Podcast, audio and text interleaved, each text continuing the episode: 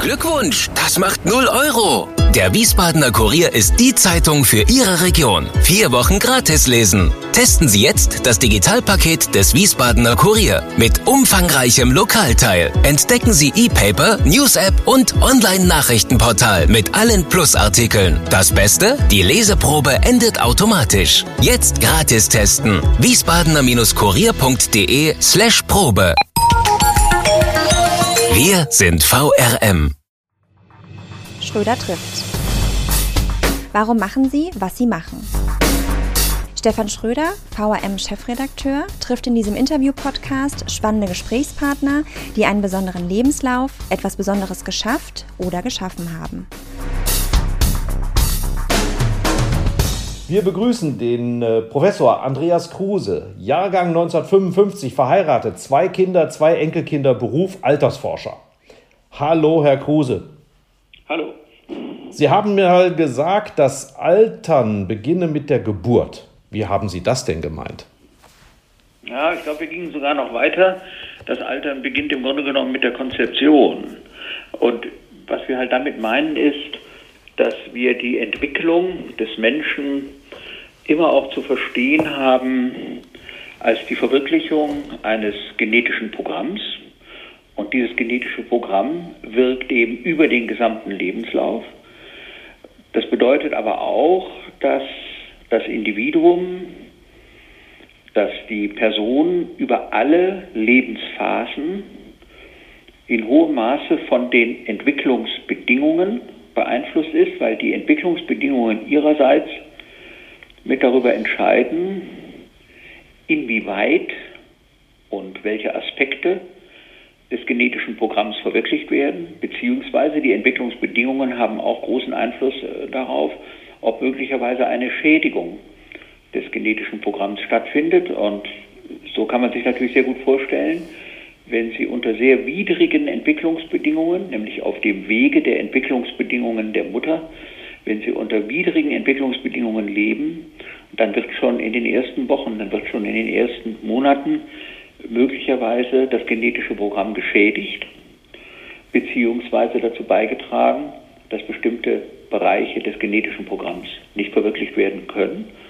Und wenn man jetzt mal auf die andere Seite, auf das andere Ende unseres Lebenslaufes geht, Sie können auch noch im höheren, Sie können noch im hohen Lebensalter feststellen, in welchem Maße neue Erfahrungen, neue Reflexionen, neue Lernmöglichkeiten dazu beitragen, dass das genetische Programm in einem deutlich stärkeren Maße aktiviert wird als in jenen Fällen, in denen keine neuen Erfahrungen, in, in denen keine Reflexionen gemacht bzw. angestellt werden oder in denen äh, Menschen nicht mehr die Möglichkeit haben, neu zu lernen. Damit haben Sie schon en passant den gesamten Horizont beschrieben, der uns jetzt sozusagen ja. begleitet. Und Sie mhm. reagieren manchmal sogar ein, ein wenig äh, genervt, wenn man Sie als Altersforscher bezeichnet, weil Ihnen geht es um die Forschungen des Alterns. Wie meinen ja. Sie das? Also genervt, das ist natürlich ein harter Begriff, aber wir sind immer ganz froh, wenn uns jemand als, also da spreche ich auch für die äh, oder für viele Kolleginnen und Kollegen aus unserem Fach, äh, wir sind ganz froh, wenn wir als Altersforscher ähm, eingeführt werden oder vorgestellt werden und dann eben äh, bisweilen auch korrigieren können, sagen nicht Altersforscher, sondern Alternsforscher, um eben genau, was Sie zu Beginn ja auch ähm, thematisiert haben, um eben darzulegen, dass wir immer auch den Versuch unternehmen, den Lebenslauf in seiner Ganzheit zu begreifen.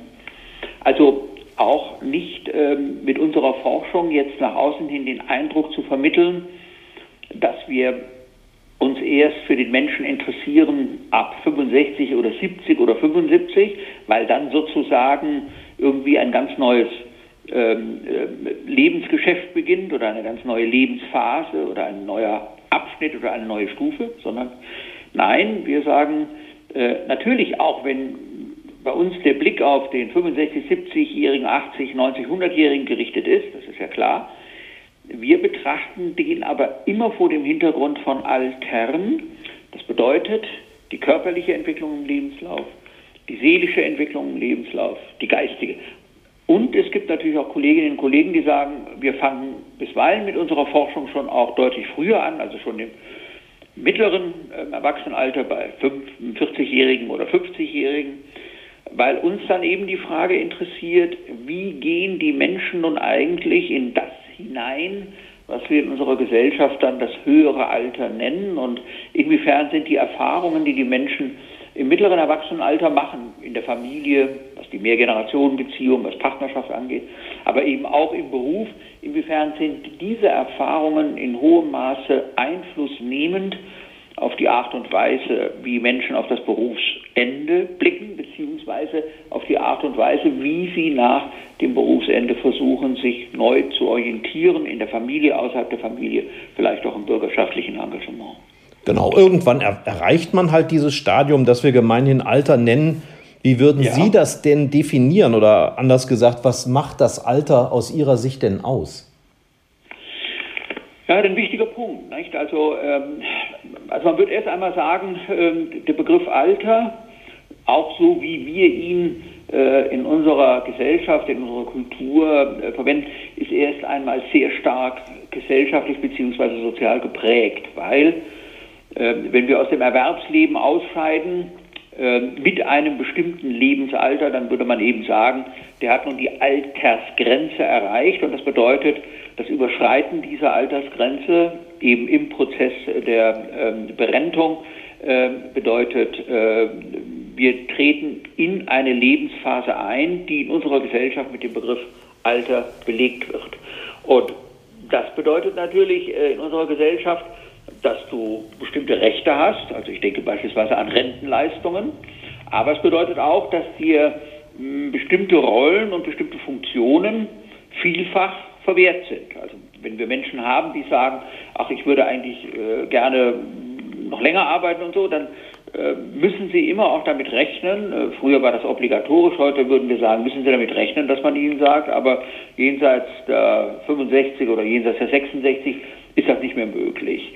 Und man würde eben auch sagen, naja, wenn du so in einem bestimmten Alter stehst, 70, 75, kann es schnell passieren, äh, Corona-Viruskrise zeigt uns das, kann es sehr schnell passieren, dass man auf einmal einer Risikogruppe zugeordnet wird, obwohl man sich selbst körperlich, seelisch und geistig gar nicht einer derartigen Risikogruppe zuordnen würde und möglicherweise auch die medizinische und psychologische Analyse ergeben würde, dass das nun wirklich kein eine Risikoperson ist. Das heißt, das Alter ist für uns erst einmal etwas Gesellschaftliches, es ist eine gesellschaftlich bestimmte, eine gesellschaftlich determinierte Größe.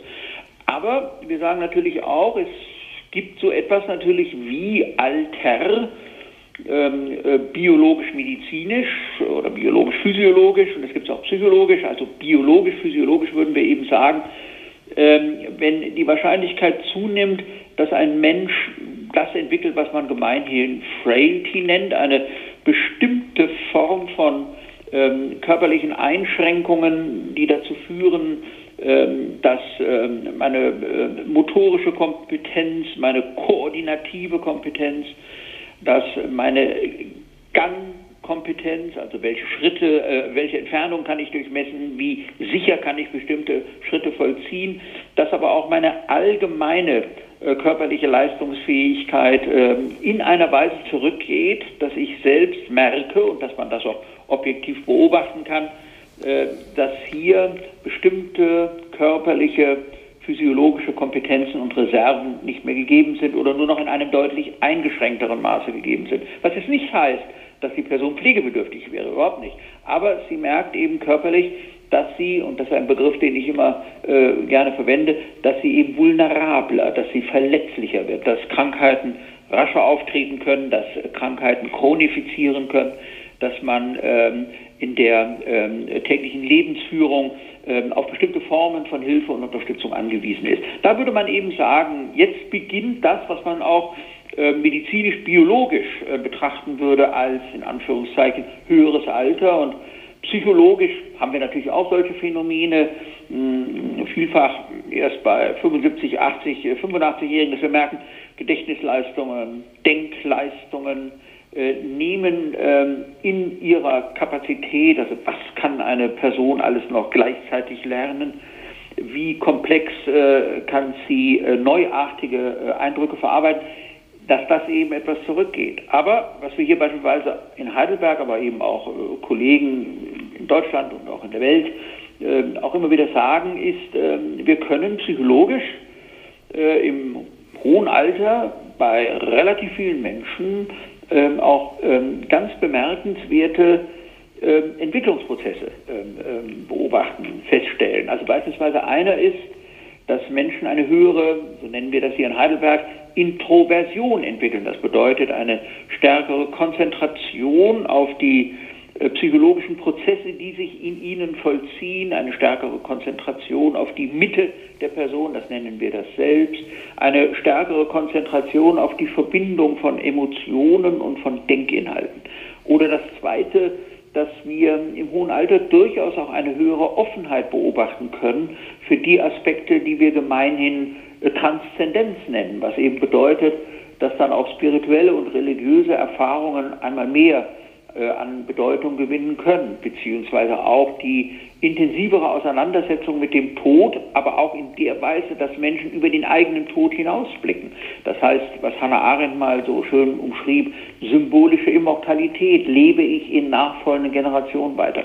Also das wären dann solche psychologischen Aspekte, bei deren ähm, Dominanz, also wenn wir den Eindruck haben, die werden immer bedeutsamer, bestimmen das Erleben äh, immer mehr, bei, der, bei dem wir dann eben sagen würden, aha, das könnte in der Tat eben auch ein psychologisches Alter sein.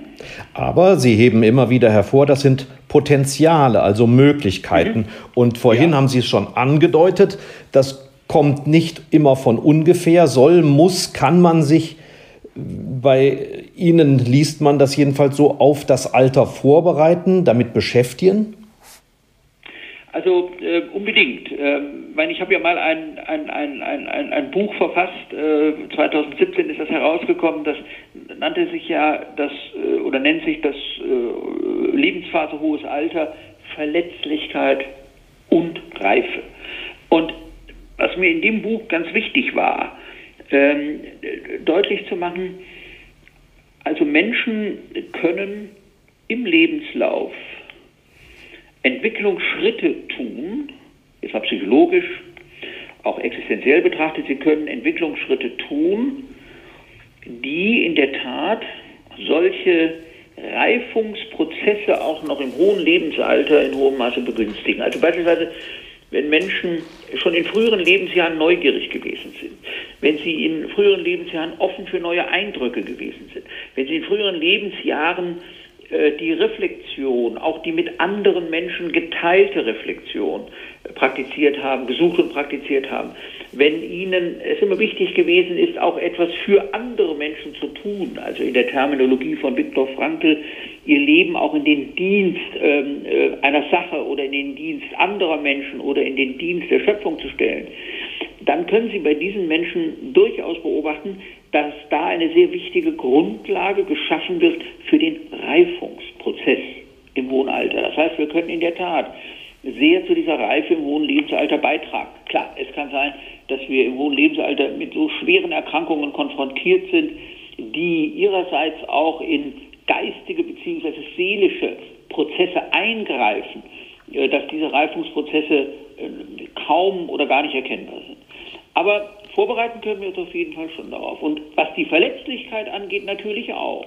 In der Hinsicht, dass wir körperliche, dass wir geistige Ressourcen aufbauen, also Kräfte aufbauen, die dazu beitragen, dass die Verletzlichkeit im hohen Lebensalter später deutlich erkennbar wird, deutlich fassbar wird. Beziehungsweise wenn Erkrankungen aufgetreten sind, äh, beispielsweise eine Demenz, eine Erkrankung, die am hohen Lebensalter deutlich häufiger auftritt, äh, dass diese Erkrankungen erst später symptomatisch werden, also ihre Symptome dann auch nach sich ziehen.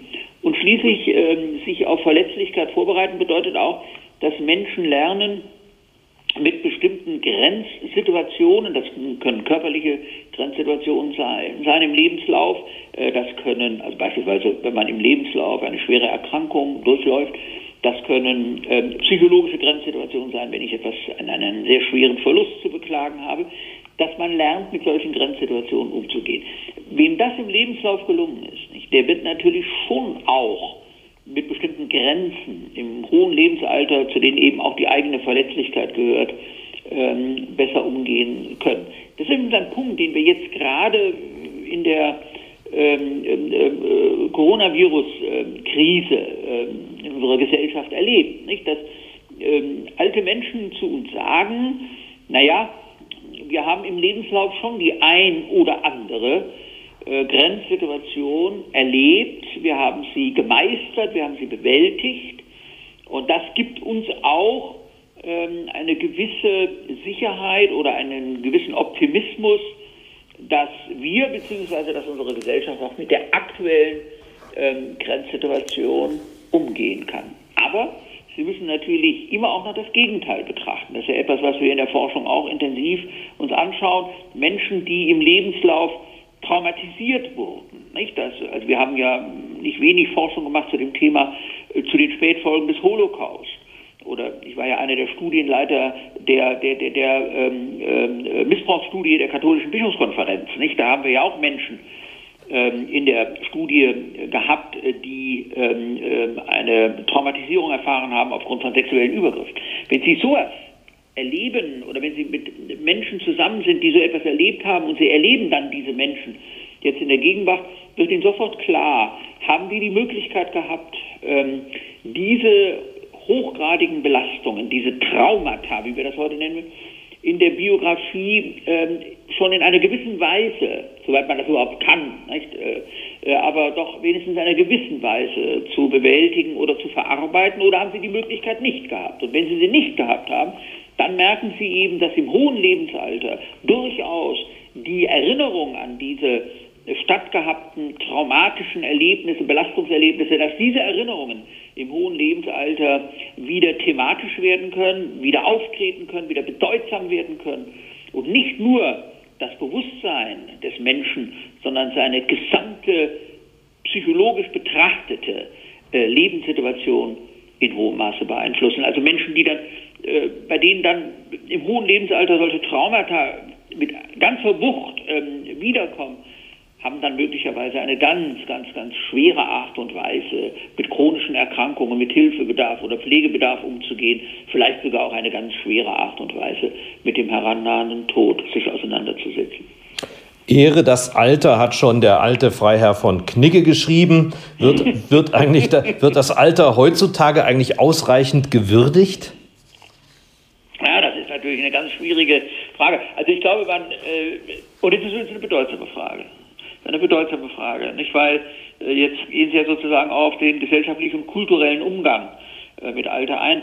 Also ich würde mal so sagen, äh, was man eigentlich seit Jahrzehnten in der Forschung äh, auch immer wieder ähm, äh, beschrieben sieht oder liest, ist, dass Menschen, wenn sie auf das Alter blicken, sehr klar differenzieren nicht? zwischen dem Alter jener Personen, die ihnen sehr nahestehen, also Eltern, Großeltern, Urgroßeltern, beziehungsweise äh, Freunde der Familie, also dass man deren Alter vielfach auch sehr positiv bewertet und sagt, ist ein eindrucksvolles Alter, dass man das aber eben ganz anders bewertet, als das Alter gemeinhin. Das bedeutet eben die alten Menschen. Also Sie haben gar nicht so selten das Phänomen, ähm, dass, ähm, dass eine jüngere Person ältere Menschen als Altersgruppe, also die Gruppe der Alten, abwertet oder zumindest sehr skeptisch und kritisch betrachtet, aber ähm, quasi die nahestehenden Alten in der eigenen Familie oder im engsten Freundeskreis der Familie quasi ausspart. Also meine Großmutter oder meine Urgroßmutter, die tickt da aber anders. Ne? Also das muss man sehr im Auge haben. Nicht? Diese klare Differenzierung ähm, zwischen der Betrachtung ähm, der alten Menschen oder der älteren Menschen als einer Gesamtgruppe und der Betrachtung der alten bzw. älteren Menschen in der eigenen Familie. Und das ist interessant. Nicht? Äh, wir haben äh, in der Familie natürlich auch immer wieder Auseinandersetzungen zwischen den Generationen. Das bleibt auch nicht aus, solche Auseinandersetzungen, auch solche Konflikte, wenn sie nicht zu tiefgreifend sind, ähm, können ja auch so etwas wie das Salz in der Suppe sein, können ja auch Entwicklung äh, aller Menschen auch ähm, erheblich beeinflussen. Aber Sie haben eigentlich so einen Generationenkonflikt in der Familie nicht. Und interessanterweise, wenn man jetzt die Frage stellt, haben wir einen Generationenkonflikt äh, in der Gesellschaft, würden wir sagen, das wird häufig angenommen. Ja, dass man sagt, also wir haben so eine Entfremdung der Generation voneinander. Das wird auch zum Teil in den Medien so dargestellt. Aber interessanterweise auch, wenn wir nicht selten die Tendenz finden, die Gruppe alter Menschen sozusagen als Gesamtgruppe vielleicht skeptisch oder kritisch zu bewerten, also oder der mit Stereotype zu begegnen, ist es aber doch so, dass auf der gesamtgesellschaftlichen Ebene eigentlich ein Generationenkonflikt auch nicht erkennbar ist.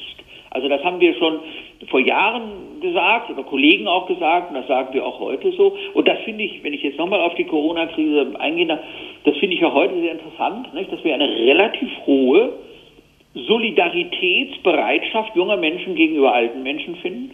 Und es ist auch interessant, dass wir bei den alten Menschen auch eine relativ hohe Bereitschaft finden, ähm, bei der Überlegung, wie geht es mir, wie könnte ich meine Lebenssituation verbessern und so weiter, immer auch mitzudenken, ähm, wir wollen beispielsweise jetzt nicht ähm, eine Gefahr für andere Menschen in der Hinsicht sein, dass wir andere Menschen beispielsweise mit diesem Virus äh, infizieren könnten. Oder wir wollen auch das ein oder andere Bedürfnis vielleicht auch mal zurückstellen, weil natürlich auch junge Menschen ihre Bedürfnisse verwirklichen sollen.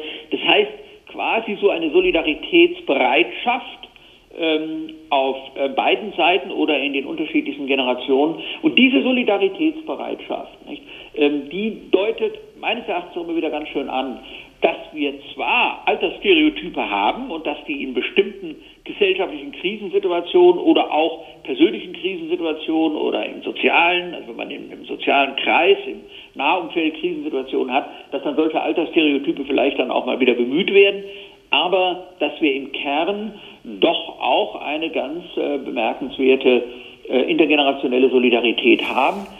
Ganz konkret auf Ihre Frage hin äh, zu antworten, wird das Alter gewürdigt? Also ich würde sagen, innerhalb der Familie äh, ist sicherlich eine erhebliche Achtung des Alters erkennbar. Das kann kippen, nicht? wenn alte Menschen jetzt von chronischen Erkrankungen oder Pflegebedürftigkeit bestimmt sind und die Pflege ähm, fast ausschließlich oder ausschließlich in den Händen der Familie liegt. Aber insgesamt würde ich sagen, ist diese Würdigung schon da. Auf gesellschaftlicher Ebene können Sie immer wieder Interesse am Alter finden und hier interessanterweise an alten Menschen, äh, die ein bestimmtes Fluidum haben, die eine bestimmte Atmosphäre erzeugen können, beziehungsweise die auch einen bestimmten Erfolg im Lebenslauf gehabt haben, die man vielleicht auch schon seit Jahren, wenn nicht sogar seit Jahrzehnten kennt und deren Entwicklung man ähm, ähm, sehr gespannt äh, verfolgt. Denken Sie an so große, also ich nenne jetzt mal einfach mal zwei ganz große Politiker wie äh, Richard von Weizsäcker oder Helmut Schmidt oder natürlich auch so jemand wie Willy Brandt, wo man so den Eindruck hatte, Mensch, du hast so ein bisschen mitbekommen, nicht, wie die, ähm, wie die im Lebensalter auch vorangeschritten sind und du merkst eben, dass sie auch im hohen Lebensalter noch ähm, sehr bedeutsame Dinge zu artikulieren und zu gestalten wissen. Und da kommt sicherlich auch ein gewisser Respekt äh, und auch ein gewisses Interesse vor, beziehungsweise an dem Alter zum Ausdruck. Das klingt ja sehr versöhnlich, sehr positiv. Auf der anderen Seite wird ja in den Medien immer gerne befeuert, es gibt in Deutschland immer mehr Alte, immer weniger Junge im Verhältnis, demografisch gesehen. Die Politiker sind ja auch meist reifere Semester. Sind die Senioren, sind die Senioren dann nicht auch da, wo Gesetze gemacht werden, wo die Wurst gemacht wird, ziemlich gut vertreten und ähm, die Sorge der nachwachsenden Generationen, ich sag mal Grundsicherung, ähm, Hausfrauenabsicherung und ähnliches, äh, das nimmt uns ja die Zukunft weg. Äh, stellen Sie auch solch einen Konflikt nicht mehr so intensiv fest? Also wir stellen ja solche Fragen auch. Ne? Und also ich würde, ich, also ich kann es eigentlich, also oder diesen Konflikt in dieser Prägnanz nicht erkennen. Ähm, das hat vielleicht auch ein bisschen damit zu tun, dass wir, wenn wir heute über alte Menschen sprechen, natürlich schon auch über Menschen sprechen, die ja zum Teil auch eine ganz andere körperliche, zum Teil übrigens auch eine andere geistige, vielleicht sogar auch psychologische Kompetenz haben, als das die alten Menschen äh, in früheren Zeiten waren. Also Alter ist ja heute schon auch nochmal was anderes. Es kann auch damit zu tun haben, dass wir heute alte Menschen schon auch finden, und zwar in einer äh, erklecklichen Anzahl, äh, die sich bürgerschaftlich engagieren, beziehungsweise die sich auch in der Öffentlichkeit äußern. Also von daher würde ich sagen, äh, das Alter als eine Lebensphase, in der Menschen auch geben, das setzt sich, Gottlob, bei uns in der Gesellschaft schon auch durch. Also das sehen Jüngere, das sehen junge Menschen auch. Und es besteht natürlich auch so ein gewisser Konsens, dass wir diesen Generationenvertrag haben, der auch ein hohes ideelles Gut beschreibt, ne, nämlich das ähm, ähm, von Solidarität gegenseitiger Solidarität bestimmte Verhältnisse der Generationen zueinander, sodass ich eigentlich sagen würde, so Thesen, wie sie, Sie haben ja völlig recht, mal in den Medien dominant wurden, ne? also die plündern ähm, äh, äh, die Rentenkassen für die nachfolgenden Generationen, ist nichts mehr da und so, das sehe ich so gar nicht. Ne? Also ich finde immer ganz interessant, dass äh, ältere Menschen sagen, natürlich ist eine äh, auskömmliche Rente für unser Lebensgefühl sehr bedeutsam, aber man möge bitte auch nicht äh, die Lebenssituation nachfolgender Generationen vernachlässigen. Ja, ich würde sagen, mancher Generationen Konflikt ist vielleicht auch medial ein bisschen ähm, äh, befeuert worden. Sie haben gerade schon mal gesagt, es gibt ja auch sehr aktive Altersphasen im Alter. Aber gerade in Ihrem schon erwähnten Buch von 2017 haben Sie sich ja auch sehr intensiv mit den ja. sogenannten Hochaltrigen beschäftigt. Also man könnte fast sagen, eine vierte Lebensphase. Und da ja, wird ja gerne gesagt. Hm? Da taucht der Begriff vulnerabel auf. Den haben Sie gerade schon mal erwähnt. Und gerade durch Sie hat man ja auch gelernt, dass diese vierte Phase eben auch sehr kreativ noch sein kann und eben nicht nur durch Passivität gekennzeichnet ist. Genau. Also diese Vulnerabilität, also diese Verletzlichkeit, dass ich merke, ähm, es gibt chronische Erkrankungen, die sich auf die physiologische Leistungskapazität die sich vielleicht auf meine Selbstständigkeit im Alltag auswirken. Also denken Sie an Herz-Kreislauf-Erkrankungen, denken Sie an Stoffwechselerkrankungen, denken Sie an die Arthrosen, denken Sie an die entzündlichen Gelenkerkrankungen, also Arthritis. Äh, das sind so, äh, das sind natürlich schon Krankheiten, deren Auftretenswahrscheinlichkeit im hohen Lebensalter erkennbar zunimmt. Oder denken Sie an die Tumorerkrankungen, ein ganz bedeutsames Krankheitsbild des äh, hohen Alters. die, diese Erkrankungen natürlich zeigen mir, du wirst vulnerabel. Und das ist vielleicht weniger bei Menschen, die jetzt 65 oder 70 sind, nicht? aber bei Menschen, die so in der zweiten Hälfte des achten Lebensjahrzehntes stehen, nicht? also da werden Sie schon mal eine höhere Krankheitsbelastung feststellen können, aber dann natürlich bei Menschen, die so im neunten oder zehnten Lebensjahrzehnt stehen, da haben Sie auf jeden Fall mit chronischen Erkrankungen auch nicht nur mit einer, sondern in aller Regel auch mit mehreren zu tun. Und die, diese Erkrankungen, nicht? Die haben Auswirkungen auf mein Körpergefühl, also auch auf das Körpergefühl, was ja auch sehr bedeutsam ist, aber sie haben auch Auswirkungen ähm, auf die körperliche Kompetenz, so wie man diese objektiv, medizinisch, psychologisch, sportwissenschaftlich ähm, äh, messen kann. Und die Tatsache, nicht wahr, dass ich Körperprozesse nicht mehr so gut kontrollieren kann, die Tatsache, dass ich mich in meinem eigenen Körper vielleicht auch nicht mehr so heimisch fühle, wie das in früheren Jahren der Fall war, wo ich ja quasi meinen Körper, wenn ich durch den Alltag äh, schritt, quasi gar nicht bemerkt habe, weil der mir sozusagen vollumfänglich zur Verfügung stand. Jetzt, wo ich merke, dieser Körper kann nicht mehr so gut kontrolliert werden, vor allen Dingen du kannst auch körperliche Prozesse in der nächsten Zukunft oder in der nahen Zukunft lange nicht mehr so gut vorhersagen, wie du das noch früher konntest. Also wo man dann sagte, also nächstes Jahr, da werde ich so eine gute Leistungsfähigkeit haben, da werden wir nochmal zusammen einen Wettkampf machen und da werde ich vielleicht genauso gut sein wie du. Das, das, das ist eben heute, oder das ist dann eben im hohen Lebensalter lange nicht mehr in dem Maße gegeben, wie das in früheren Lebensjahren der Fall war. Und natürlich kommen dann Schmerzsymptome hinzu, es kommen dann möglicherweise auch in einzelnen Situationen Schwindelanfälle dazu, vielleicht auch mal kognitive Einbußen. Äh, und da würde ich sagen, diese Vielfalt an körperlichen Phänomenen, mit denen ich konfrontiert bin, die zeigen dem Menschen, aber sie zeigen uns auch objektiv, dass wir vulnerabel sind. Vulnerabel, verletzlich sind wir über unseren gesamten Lebenslauf, das sind wir über den gesamten Lebenslauf. Aber diese Vulnerabilität, diese Verletzlichkeit wird im hohen Lebensalter auch subjektiv betrachtet immer mehr thematisch. Und das heißt, Der Körper wird dem alten Menschen auch mehr und mehr zu einer Aufgabe. Das heißt, er muss lernen, mit erheblichen körperlichen Veränderungen in einer Weise zu leben, dass er auch in der Lage ist, Ja zum Leben zu sagen.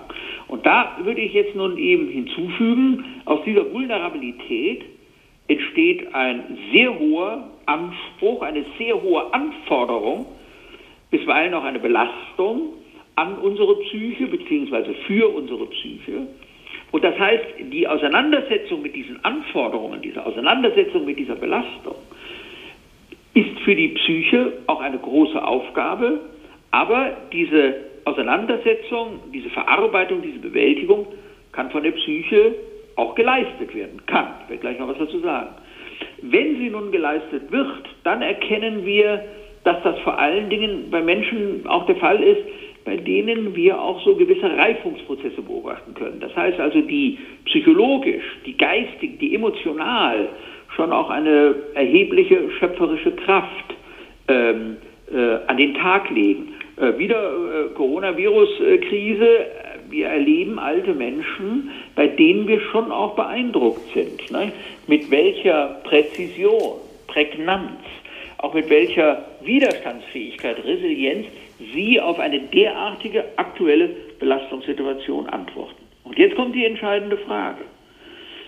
Wem gelingt das denn nun, in so einer Verletzlichkeit Reifungsprozesse zu zeigen oder bei wem können wir sogar beobachten, dass vielleicht sogar in der Auseinandersetzung mit der Verletzlichkeit bestimmte Reifungsprozesse angestoßen werden? Wem gelingt das? Bei wem ist das beobachtbar? Und da kommt für uns ein Begriff oder für mich ein Begriff ins Spiel und der ist ja auch in dem Buch der entscheidende, nämlich der Begriff der Sorge. Dass ich eben sage, wenn Menschen den Eindruck haben, dass es nicht nur andere gibt, die sich um mich sorgen, die etwas für mich tun, die mich unterstützen, die mir helfen, sondern dass es eben auch andere Menschen gibt, denen ich etwas Gutes tun kann, für die ich etwas tun kann, für die ich da sein kann, das heißt, für die ich sorgen kann wenn ich die Erfahrung mache, dann kann ich im hohen Lebensalter in einer ganz anderen Art und Weise mit Verletzlichkeit umgehen und dann werden bei mir im hohen Lebensalter auch in einer ganz anderen Art und Weise Reifungsprozesse sichtbar. Aus diesem Grunde der Bezug zwischen der Person auf der einen Seite und ihrem Umfeld, ihrer Nahumwelt, aber auch der ferneren Umwelt, überaus bedeutsam ist. Wenn ich als alter Mensch den Eindruck habe, du bist vergessen, wenn ich als alter Mensch den Eindruck habe, du wirst nur noch als ein Hilfebedürftiger oder Pflegebedürftiger betrachtet, dann werde ich mit Verletzlichkeit sehr viel schlechter umgehen können. Und dann werden diese Reifungsprozesse bei mir auch in einem sehr viel geringeren Maße stattfinden. Wenn ich aber die Erfahrung mache, du bist nicht vergessen.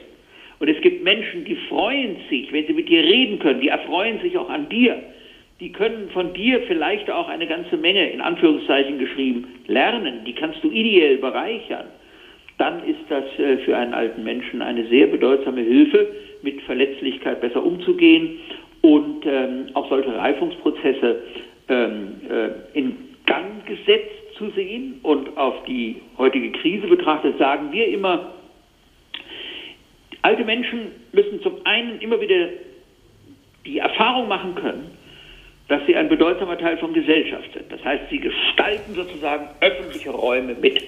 Also schon alleine durch ihre Gegenwart, schon alleine durch die Tatsache, dass sie sich im öffentlichen Raum bewegen, dass sie mit anderen Menschen sprechen, dass sie etwas von ihren Erfahrungen berichten, dass sie anderen Menschen zuhören, dass sie sich auch zu bestimmten kulturellen, gesellschaftlichen, kommunalen, glaubensbezogenen Themen äußern.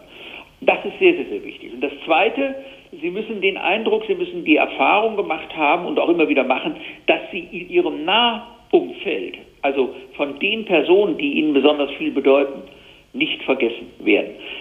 Unter der Voraussetzung, dass diese beiden Punkte gelingen und jetzt vor allen Dingen, dass das Nahumfeld Ihnen signalisiert, du bist nicht vergessen, können wir auch in der aktuellen Situation sagen, können Menschen, alte Menschen mit ihrer Verletzlichkeit zum Teil wirklich ähm, ähm, kompetent umgehen, zu einem großen Teil kompetent umgehen, beziehungsweise können auch in solchen Verletzlichkeitserfahrungen ähm, erhebliche Reifungsschritte vollziehen.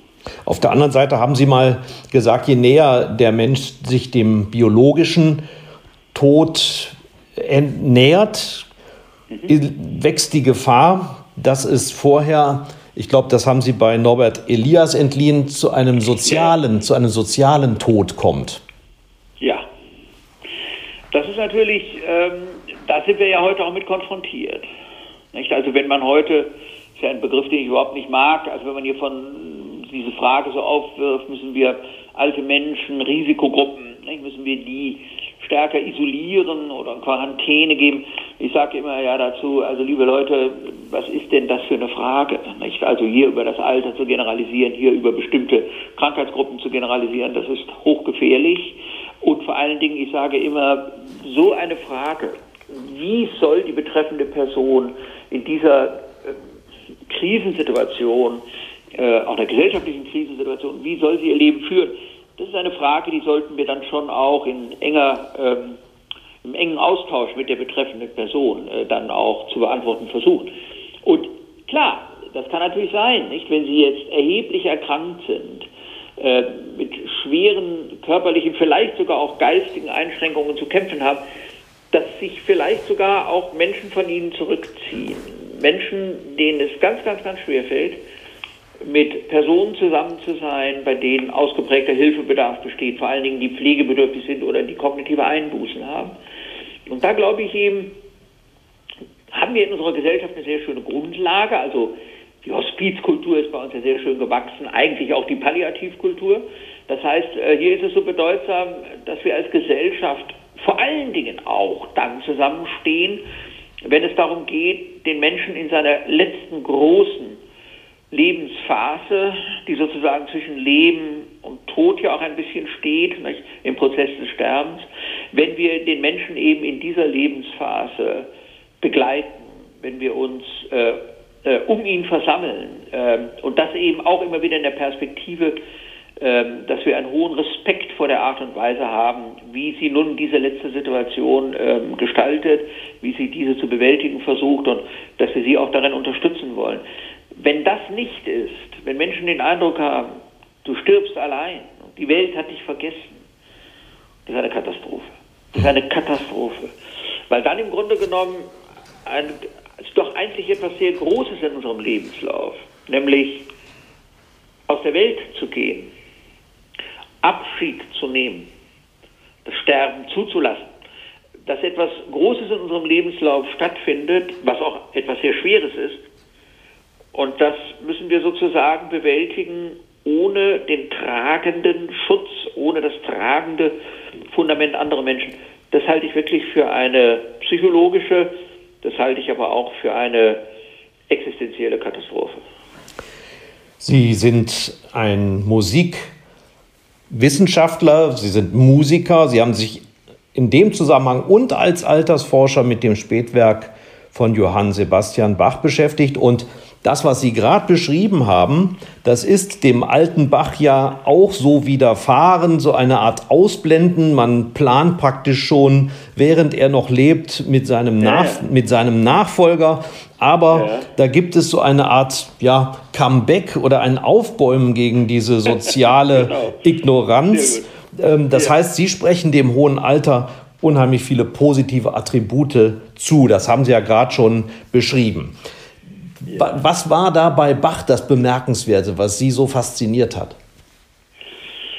Ja, also bei Bach, ähm, ja gut, Sie haben, Sie haben natürlich was äh, sehr Bedeutsames angesprochen, nicht? Also ähm, Bach als äh, Thomas äh, Kantor, also Kantor der Thomaskirche beziehungsweise des Thomaschores, ähm, wird darüber informiert, das erfährt er über, über viele Ecken, wird ihm gar nicht direkt gesagt, dass man eigentlich für ihn schon einen Nachfolger bestimmt hat, weil man davon ausgeht, dass er bald stirbt.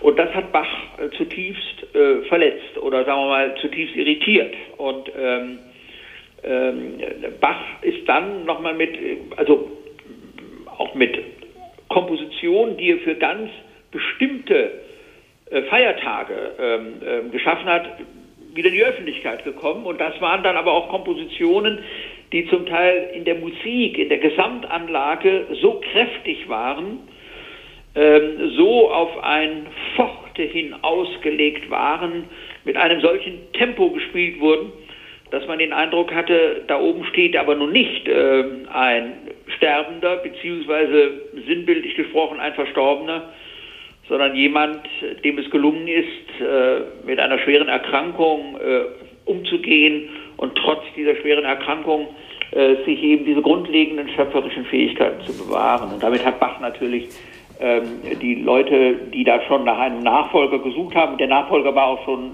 nominiert, der war schon gefunden, hat ja natürlich diesen Leuten nochmal sehr deutlich gezeigt, ähm, was ein Johann Sebastian Bach ist.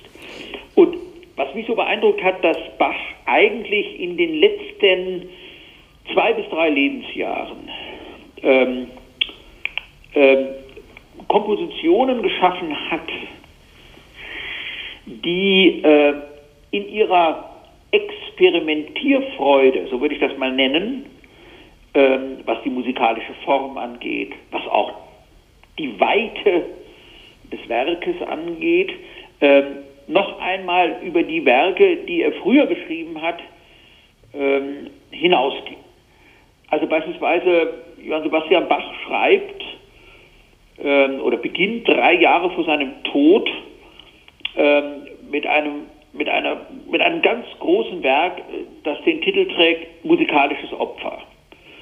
Ähm, das ist wie bei Kunst der Fuge. Mit Kunst der Fuge hat er ja zehn Jahre vor seinem Tod begonnen, aber Kunst der Fuge hat ihn sozusagen auch bis zum Ende seines Lebens begleitet. Und das musikalische Opfer ist abgeschlossen worden. Kunst der Fuge konnte nicht ganz abgeschlossen werden. Man geht davon aus, Bach hatte eine klare Vorstellung davon, wie er den letzten Kontrapunkt, also den letzten Teil ähm, von Kunst der Fuge ähm, aussetzen würde, wie er das notieren würde, aber er hatte nicht mehr die Zeit gehabt, es ähm, zu notieren. Während äh, das musikalische Opfer ist ja vollständig und wenn Sie dieses musikalische Opfer, aber natürlich auch Kunst der Fuge nicht, in ihrer Entwicklung über die zehn Jahre hinweg betrachten, dann haben Sie den Eindruck, hier entsteht mehr als nur eine Komposition. Hier will im Grunde genommen ein Komponist uns einführen in die bestimmte musikalische Form der Fuge. Er will diese musikalische Form nicht nur weiterentwickeln, sondern er will sie äh, fast schon in eine ganz neue Komplexität hineinbringen, um auf diese Art und Weise deutlich zu machen, wie wahnsinnig kompliziert, fast in die Mitte unserer Welt führend Musik ist. Und deswegen wahrscheinlich Bach auch von einem musikalischen Opfer sprach zwar, also ein Opfer natürlich erstmal an den großen Gott, aber man kann sicherlich auch davon ausgehen, musikalisches Opfer äh, sicherlich auch in der Hinsicht, dass er etwas den nachfolgenden Musikergenerationen mit auf den Weg geben wollte.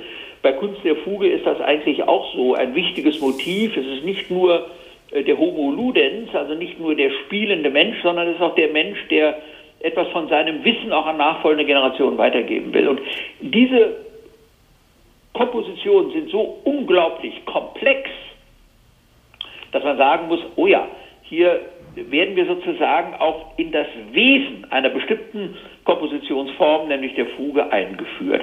Und das hat Bach am Ende seines Lebens wirklich in einer eindrucksvollen Art und Weise dokumentiert. Und, das haut mich fast noch mehr äh, vom Sitz, dass er die große Messe Hamoll geschaffen hat, die ja ähm, äh, zunächst einmal als kleine Messe vorlag, also da hat er das Kyrie und das Gloria äh, geschrieben hat, das, das, das war äh, schon, da war er 35 Jahre alt, da war das sozusagen schon geschrieben, aber jetzt, ähm, ähm, ähm also 64, 63, 64 war, nimmt er sich nochmal diesen Teil vor, geht nochmal auf diese Missa zu, von der, wie gesagt, eben bislang nur Glo äh, Kyrie und Gloria vorlagen gesagt, jetzt möchte ich diese Missa zu einer Missa Tota, also zu einer vollständigen Messe ausbauen.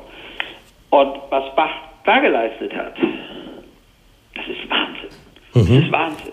Weil das ist eine musikalische Ausdeutung der Liturgie, die schon ihresgleichen sucht.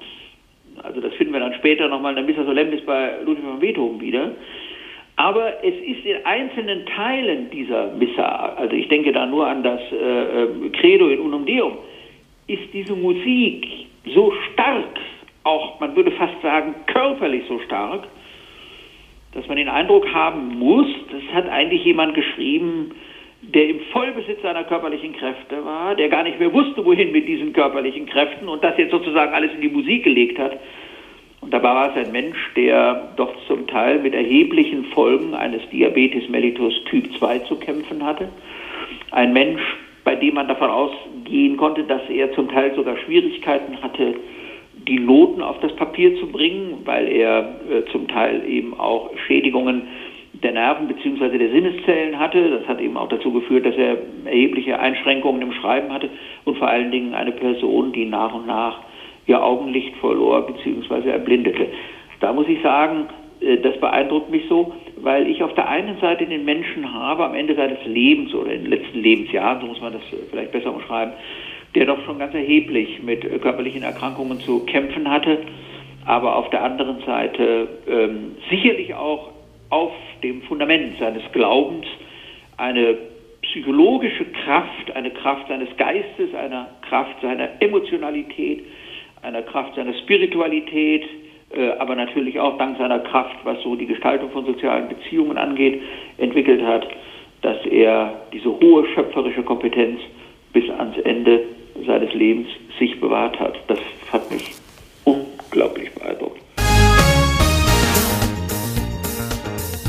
Wir kommen jetzt zu einer Rubrik, die sich mehr mit der Person des Gastes beschäftigt, bevor wir nachher ei, noch. Ei, ei. Ja, genau, bevor wir nachher noch mehr über den Musiker Kruse, über natürlich seine Haltung zu aktuellen Themen und auch über das Lebensende zu sprechen kommen, heißt es bei Auf ein Wort, sich bei sechs Fragen darauf zu konzentrieren. Sechs, sechs Fragen mit möglichst ja. jeweils nur einem Wort zu beantworten. Sind Sie bereit? Mann.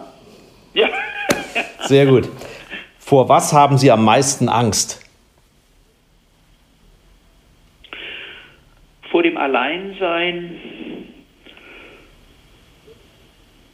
bei schwerer Erkrankung.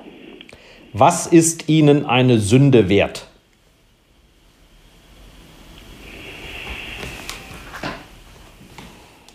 Nur zu. Das Kämpfen um das Schicksal eines anderen mir nahestehenden Menschen. Jeder Mensch ist eitel. Woran erkennt man das bei Andreas Kruse?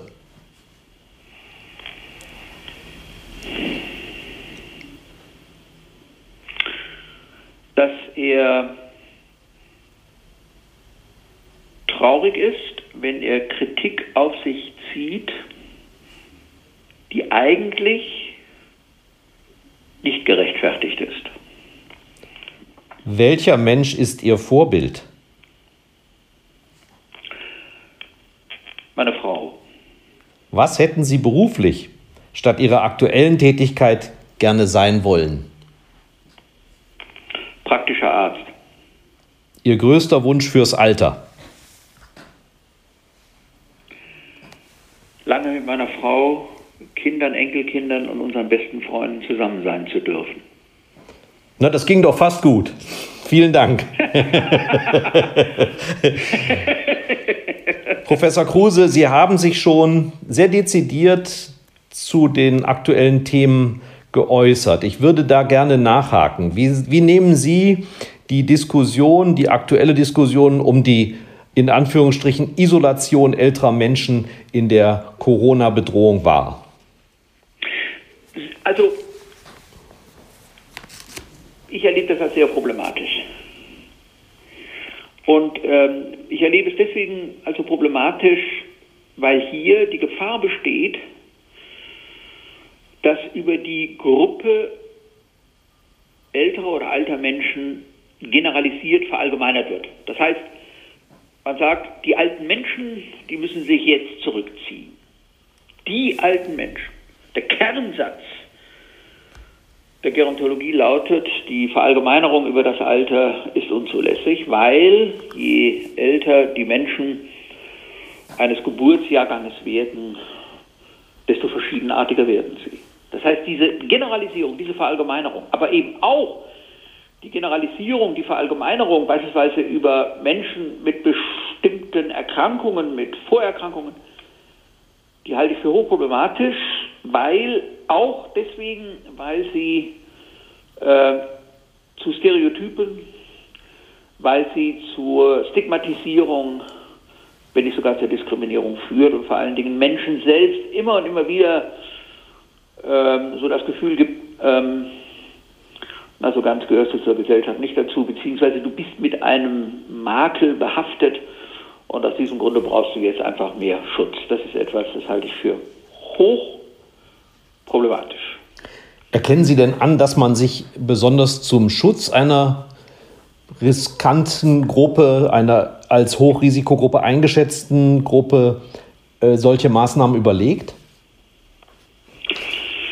Also ich glaube, dass solche, also ich muss sagen, ich erlebe ja viele politische Entscheidungsträger äh, und auch administrative Entscheidungsträger so in der aktuellen Situation wirklich als sehr überlegt. Ähm, wenn aber dann solche Aussagen getroffen wird, bisweilen glaube ich, sind die Leute, wissen gar nicht, welche Konsequenzen das auch noch hat. Also man spricht ja äh, mittlerweile gerne von diesen Kollateralschäden, nicht? Also wenn ich jetzt einfach mal so in einem Interview also so so so so hinwerfe, äh, ja die Alten und die Kranken, ne? also schon schon diese Gleichsetzung Alter und Krank, die halten wir für sehr problematisch, weil damit natürlich insinuiert wird, so die Annahme irgendwie kolportiert wird, naja, also Alter ist ja dann auch irgendwie sowas wie Krankheit. Das ist schon problematisch. Oder wir müssen unsere Alten schützen. Ne? Also erstens dieses unsere stört mich und dass dann einfach gesagt wird, Alte schützen. Ich meine, es gibt viele 70, 80-Jährige, die haben Kompetenzen, die sie in die Lage versetzen, junge Menschen zu schützen. Ne?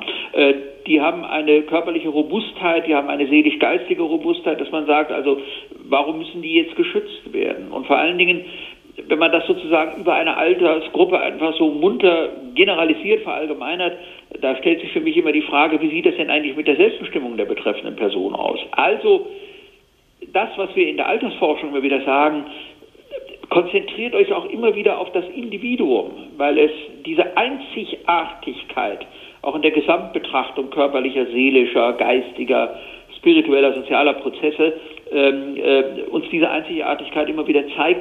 Äh, konzentriert euch auf diese Einzigartigkeit und sprecht das Individuum auch in dieser Einzigartigkeit an. Ich sage immer dazu, wenn man in der Corona-Krise sagen würde, jetzt nur mal die 20 bis 25-Jährigen isolieren, weil die sich äh, bisweilen ähm, nicht ähm, an die ähm, aufgegebenen Regeln halten, weil die unvorsichtig sind oder so. Und die müssen jetzt isoliert werden, mal für vier Wochen. Da wäre ein Aufschrei in unserer Gesellschaft. Aber bei alten Menschen meint man so etwas sagen zu können. Und das halte ich für hochproblematisch. Wie könnte man denn alternativ vorgehen?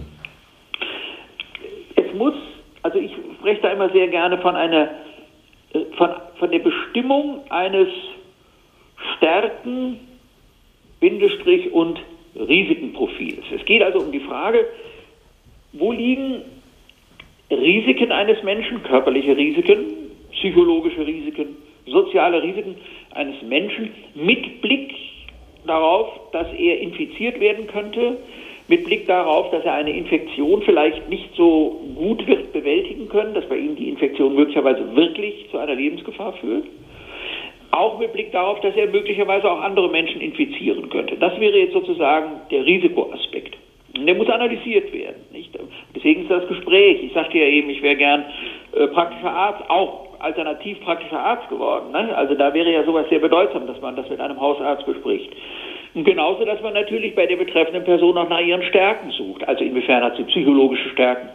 Inwiefern hat sie äh, eine sehr hohe geistige Orientierungsfähigkeit, um sehr genau zu wissen, mit welchen Konsequenzen bestimmte Verhaltensweisen verbunden sind. Wie sieht das mit ihren emotionalen Kräften aus?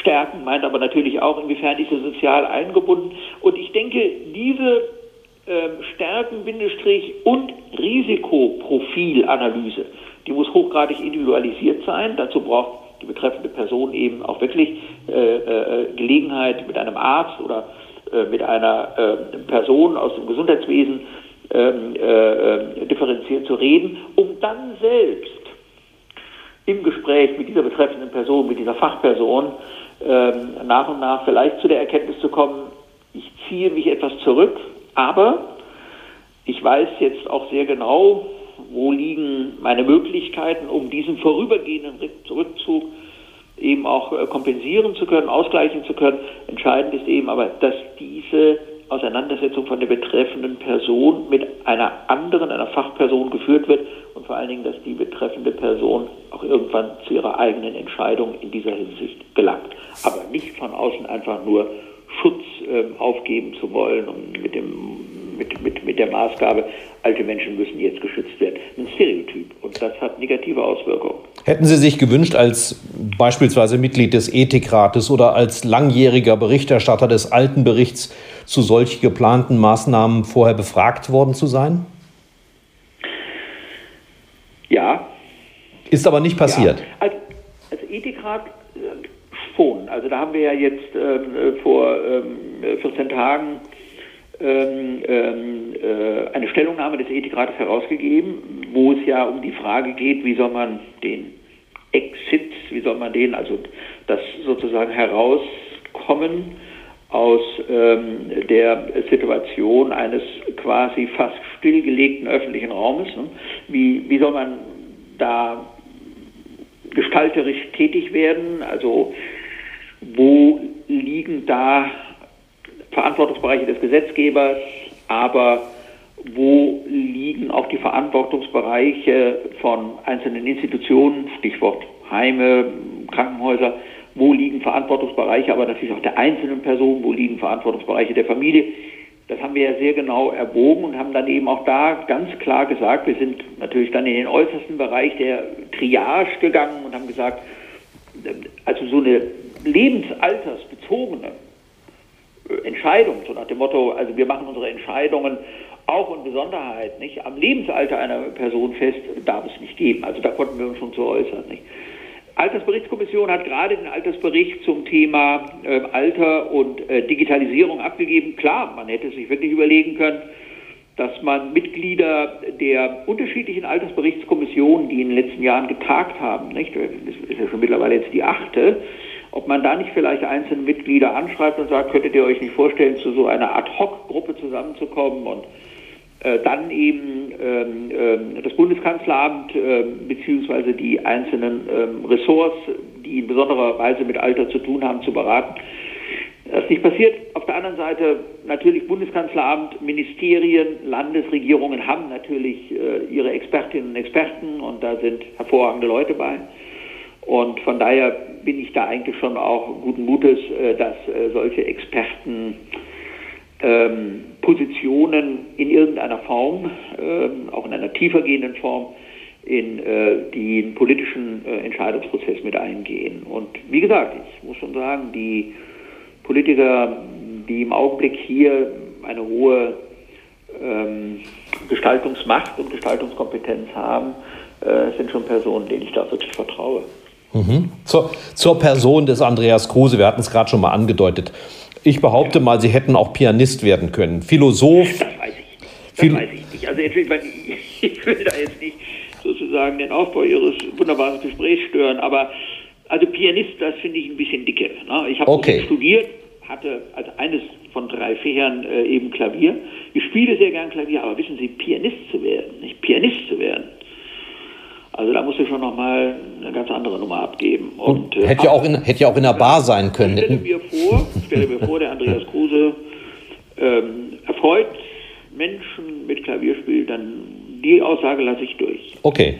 Äh, Philosoph wird es auch sein können oder niedergelassener Psychologe, das haben Sie alles studiert, aber letztlich ging es ja schon sehr früh in Richtung Alterns- und Altersforschung. Wie kam es denn dazu? Also das kam ich habe, wenn ich das mal so sagen darf, ähm, erstens eine ausgezeichnete universitäre Ausbildung gehabt und jetzt, ähm, also in ganz unterschiedlichen Bereichen, was die äh, Psychologie angeht, ähm, eine wunderbare Ausbildung beispielsweise in klinischer Psychologie und jetzt wird es ganz wichtig in Entwicklungspsychologie, Entwicklungs- weil Altersforschung war ja bei uns äh, im Psychologischen Institut natürlich ganz der Entwicklungspsychologie zugeordnet und äh, hatte da, wie gesagt, neben wirklich anderen akademischen Lehrerinnen und Lehrern, aber jetzt zwei, was die Gerontologie angeht, die mich in hohem Maße geprägt haben. Ursula Lehr, große Nestorin der Gerontologie und der Lehrer, akademische Lehrer von Ursula Lehr, der eben auch mein akademischer Lehrer war, Hans Thome. Die haben mich in einer Weise auf den Lebenslauf, in einer Weise auf die Persönlichkeitsentwicklung, in einer Weise auf das Alter blicken lassen, die mich ähm, wirklich schon als Student sehr beeindruckt hat. Mich sehr beeindruckt hat. Ich war zuerst an einer anderen Universität und bin dann extra nach Bonn gegangen, weil ich auch die beiden erleben und hören wollte. Abgesehen davon hatte Bonn eben auch eine sehr schöne Philosophie, aber jetzt war es wirklich, jetzt war es wirklich, äh, also die Psychologie und da waren diese beiden neben anderen, aber diese beiden waren da schon sehr ähm, bedeutsame Personen. Ich hatte noch einen sehr guten Lehrer im Bereich der psychologischen Methodenlehre, also wie führt man eigentlich äh, methodische Arbeiten durch, äh, der auch heute noch in der Psychologie sehr prominent ist, äh, Georg Rudinger, hatte eine Lehrerin und dann spätere Kollegin in Bonn, Insa Vogen, die mich auch sehr äh, angeregt hat, ähm, gerade in der Auseinandersetzung mit dem Älterwerden auch solche Mikroveränderungen, ne? also die man wirklich nur beobachten kann, wenn man Menschen über viele Tage hinweg beobachtet, solche Mikroveränderungen um etwas genauer im Blick zu nehmen. Also ich kam da schon mit einem wirklich guten methodischen und theoretischen und empirischen Rüstzeug dahin, aber jetzt werden Sie staunen, hatte eigentlich ähm, vor, und da war mir auch ähm, eine Stelle sehr gut äh, in Aussicht gegeben worden, ähm, mich ähm, in der Kinder- und Jugendpsychologie zu engagieren, äh, nämlich in einer großen äh, psychiatrischen Klinik, Universitätsklinik. Und das war ein sehr guter Psychologe, der gesagt hat, der kannte mich aus Praktika, Mensch, Herr Kruse, also ich würde Ihnen gerne diese Stelle geben. Leider wurde dann diese Stelle gestrichen und, ähm, hm.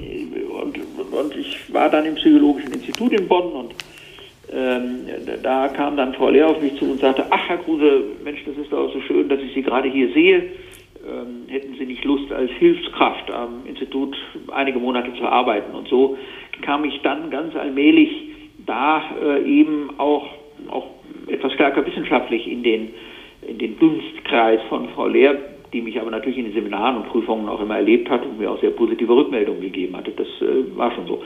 Und ähm, daraus erwuchs dann ja immer wieder ein neuer, erstmal immer ein sehr kleiner Vertrag, aber ich habe den mit großer Freude dann auch angenommen, weil mir dieser Vertrag die Möglichkeit gab, bei Frau Lehr und bei Herrn Thome zu arbeiten. Und dann sagte Frau Lehr zu mir, Mensch, könnten Sie sich nicht vorstellen, über das Thema Alter, aber jetzt auch im Sinne der Verarbeitung von chronischer Erkrankung zu arbeiten, weil sie wusste, dass ich auch ein großes Interesse so an dem habe, was man gemeinhin Neuropsychologie nennt und natürlich auch immer so irgendwie so einen äh, so ein diletierendes Interesse quasi an der praktischen Medizin. Und hat gesagt, könnten Sie sich das nicht vorstellen? Und ähm, könnten Sie sich nicht auch vorstellen, das vielleicht auf einer Mitarbeiterstelle zu tun? Und das habe ich dann eben auch getan und, und habe dann über chronische Erkrankungen, nämlich über Schlaganfallpatienten und ihre Angehörigen, meine Promotion gemacht. Und da kam ich dann in eine, äh, in eine tiefere ähm, Auseinandersetzung, nicht nur äh, mit äh, Krankheit, mit chronischer Krankheit, mit den ganzen äh, existenziellen Problemen, psychologischen Problemen, Alltagsproblemen, Konflikten und so, ähm, sondern ähm, auch in einer Auseinandersetzung mit dem Faktum des Alterns und Alters. Äh, und gerade diese Auseinandersetzung, die hat mich sehr geprägt, hat mich sehr bereichert und dann habe ich gesagt, ja, also ähm, mit der Altersforschung, da möchte ich gerne weitermachen. Ich wusste damals nicht, wie lange wirst du das machen können, wie lange wirst du überhaupt eine Stelle haben und so. Aber ich habe gesagt, darauf kann ich mich einlassen. Und dann hatte ich noch das ganz große Glück, in Köln Musik studieren zu dürfen. Und die Musik hat natürlich auch meine ganze Art der Auseinandersetzung äh, mit Älterwerden, mit Grenzsituationen des Alters und so äh, ganz erheblich beeinflusst. So bin ich dann so ganz allmählich, ganz langsam, mit auch viel Glück, mit auch viel Glück. Ne? Wenn ich damals da nicht gestanden hätte, sondern andere Person hätte da gestanden, da wäre ich heute bestimmt nicht in der Altersforschung. Eben auch mit sehr viel Glück dann da meine, meine ähm, berufliche Laufbahn äh, beginnen und gestalten dürfen. Ja, aus der studentischen Hilfskraft wurde der Direktor des Instituts für Gerontologie in Heidelberg seit 1997 und ja, aus dem Musikstudenten wurde der Klavierspieler. Wie oft spielen Sie und bei welchen Gelegenheiten überhaupt noch Klavier? Naja, ich kann derzeit oder eigentlich schon seit Jahren nicht mehr so wahnsinnig viel üben, vor allen Dingen auch nicht regelmäßig üben.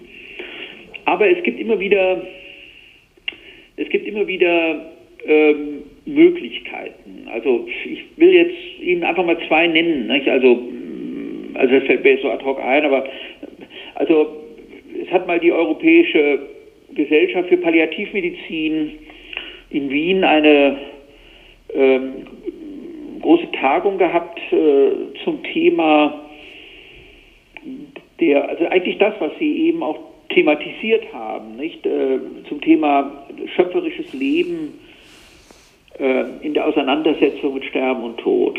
Und äh, ähm, der äh, Präsident der, der Europäischen Gesellschaft und der Hauptverantwortliche für diesen Europäischen Kongress, die kamen auf mich zu und haben gesagt, Herr Kruse, könnten Sie sich vorstellen, über die schöpferischen Kräfte am Lebensende zu sprechen, aus Ihrer wissenschaftlichen Perspektive, zugleich aber, weil es die Eröffnungsveranstaltung des Kongresses ist, zugleich aber auch über das schöpferische Leben am Ende des Lebens bei Johann Sebastian Bach und vielleicht ist es Ihnen ja auch möglich, ähm, wir werden Ihnen da ein sehr schönes Instrument hinstellen, dass Sie dann eben einzelne Werke von Johann Sebastian Bach ähm, ähm, vortragen und in Ihre Reflexion mit einbinden. Und die haben gesagt, bitte machen Sie das so, dass das Wissenschaft plus Kultur ist, weil äh, die schwedische Königin Silvia dabei ist, die sich erstens sehr für Palliativversorgung äh, interessiert, sich auch unglaublich in diesem Bereich engagiert durch ihre Schirmherrschaften und äh, die eben zugleich auch ein großes Interesse äh, eben an der Barockmusik hat und hier vor allen Dingen an Bach. Verbinden Sie das. Das hat mich damals ähm, ganz schön gefordert, mhm. weil ich ja dachte, du musst jetzt Wissenschaft, du musst Kultur, aber du musst natürlich auch das praktische Spiel, das muss ja alles irgendwie miteinander verbunden werden und das hat irgendwie sehr gut geklappt. Und da habe ich dann gedacht, ja, also das kannst du ab und an machen. Und die zweite Gelegenheit war dann, dass mich ein ähm, sehr enger Kollege, der den äh, europäischen, der den Kongress der Europäischen Gesellschaft für Geriatrie, also Altersmedizin durchgeführt hat, der mich gefragt hat, äh, könnten Sie sich vorstellen, bei der Eröffnungsveranstaltung über die großen existenziellen Herausforderungen der Altersmedizin zu reden und das gleich zu kontextualisieren äh, mit der Musik von Johann Sebastian Bach. Wir stellen Ihnen da einen Flügel hin und das habe ich äh, damals auch gemacht und habe da auch einfach, auch bei Menschen aus ganz anderen Kulturkreisen, die eben bei diesem Kongress waren, da kamen ja Menschen aus aller Welt, auch wenn es ein europäischer Kongress war, trotzdem aus aller Welt kamen da ja Menschen hin. Ähm, also da eben ähm, auch ähm, eine große Freude geweckt und da auch eine Resonanz gefunden und vielleicht zu diesen zwei Beispielen noch ein drittes. Ähm, mal beim, beim Deutschen Internistentag hat mich ein Kollege, auch ein sehr prominenter Geriater, gefragt, äh, hätten Sie nicht Lust bei der Eröffnungsveranstaltung in Mannheim ähm, ähm, über Bach zu reden und diesen Bach zu verbinden mit Verletzlichkeit und Reife und dann eben auch Bach zu spielen.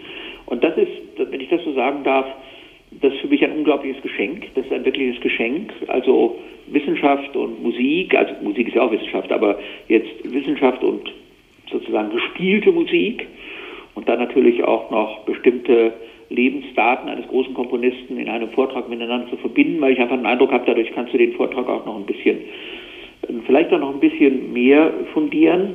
Aber ich habe natürlich immer auch die Möglichkeit, und die nutze ich, wenn ich mit alten Menschen selbst zusammen bin, beispielsweise in unserer Forschung, mit Schwerkranken, übrigens auch mit Sterbenden. Äh, und äh, wenn ich in einer stationären Einrichtung der Altenhilfe bin, ganz klar, ich frage immer, haben die Personen, also mit denen ich gesprochen habe, die ich interviewt habe, äh, oder ähm, wenn sie in einem größeren Kreis sind, haben sie Interesse daran, dass ich ihnen was vorspiele, Bach, Schumann oder, oder Mozart oder was immer auch, oder eigentlich moderneres und merke einfach, dass du auch Menschen, gerade im hohen Lebensalter mit der Musik, wirklich glücklich machen kannst und ihnen sehr helfen kannst. Und das sind natürlich schon Erfahrungen, wenn du so Erfahrungen hast, da gehst du mit ganz großer Dankbarkeit, ähm, wenn ich jemandem etwas, etwas vorspielen durfte, mit ganz großer Dankbarkeit raus. Sie haben es gerade mehrfach schon erwähnt, das Alter ist einfach aus statistischen Gründen auch dem Tod schon näher. Wie intensiv muss sich ein Altersforscher mit dem Tod beschäftigen?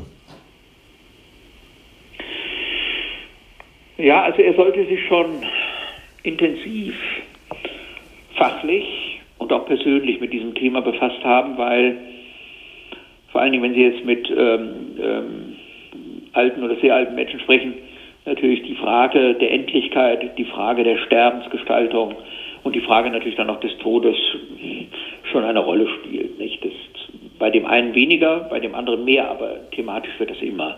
Und äh, das ist schon bedeutsam, dass Sie sich äh, zu einer solchen Thematik durch eine eigene Reflexion auch gestellt haben und dass Sie da auch eine Position haben.